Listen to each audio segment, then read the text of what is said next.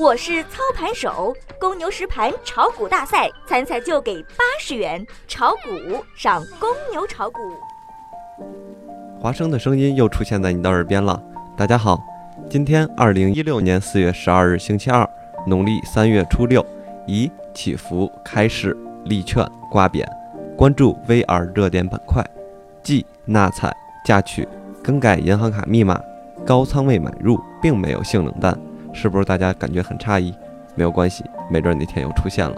股市上的今天可谓是风轻云淡，波澜不惊，好像没有什么特别有意思的事情。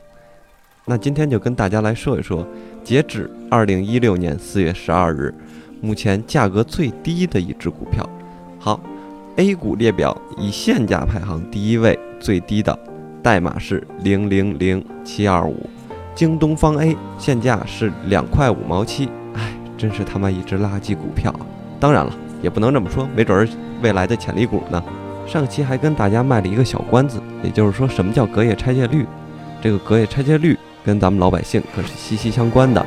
咱们老百姓存钱取钱量没有一个定准，因此银行在安排现金的时候，有的时候多，有的时候少。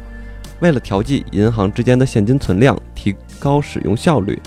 银行间也会互相拆借，但是也会有代价的。付出的银行要收利息。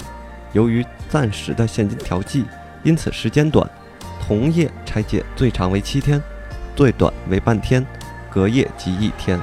无担保隔夜拆借利率是指银行之间借出的无担保贷款的日利率。好了，今天的节目就到这儿了。提醒一下大家，今天离全年结束还有二百六十三天，没有炒股的。赶快去炒股，没有在公牛炒股上开户的，赶快去开户。同时，没有对象的，赶快谈恋爱。今天就说这么多，我是华生，咱们后天同一时间再见，拜拜。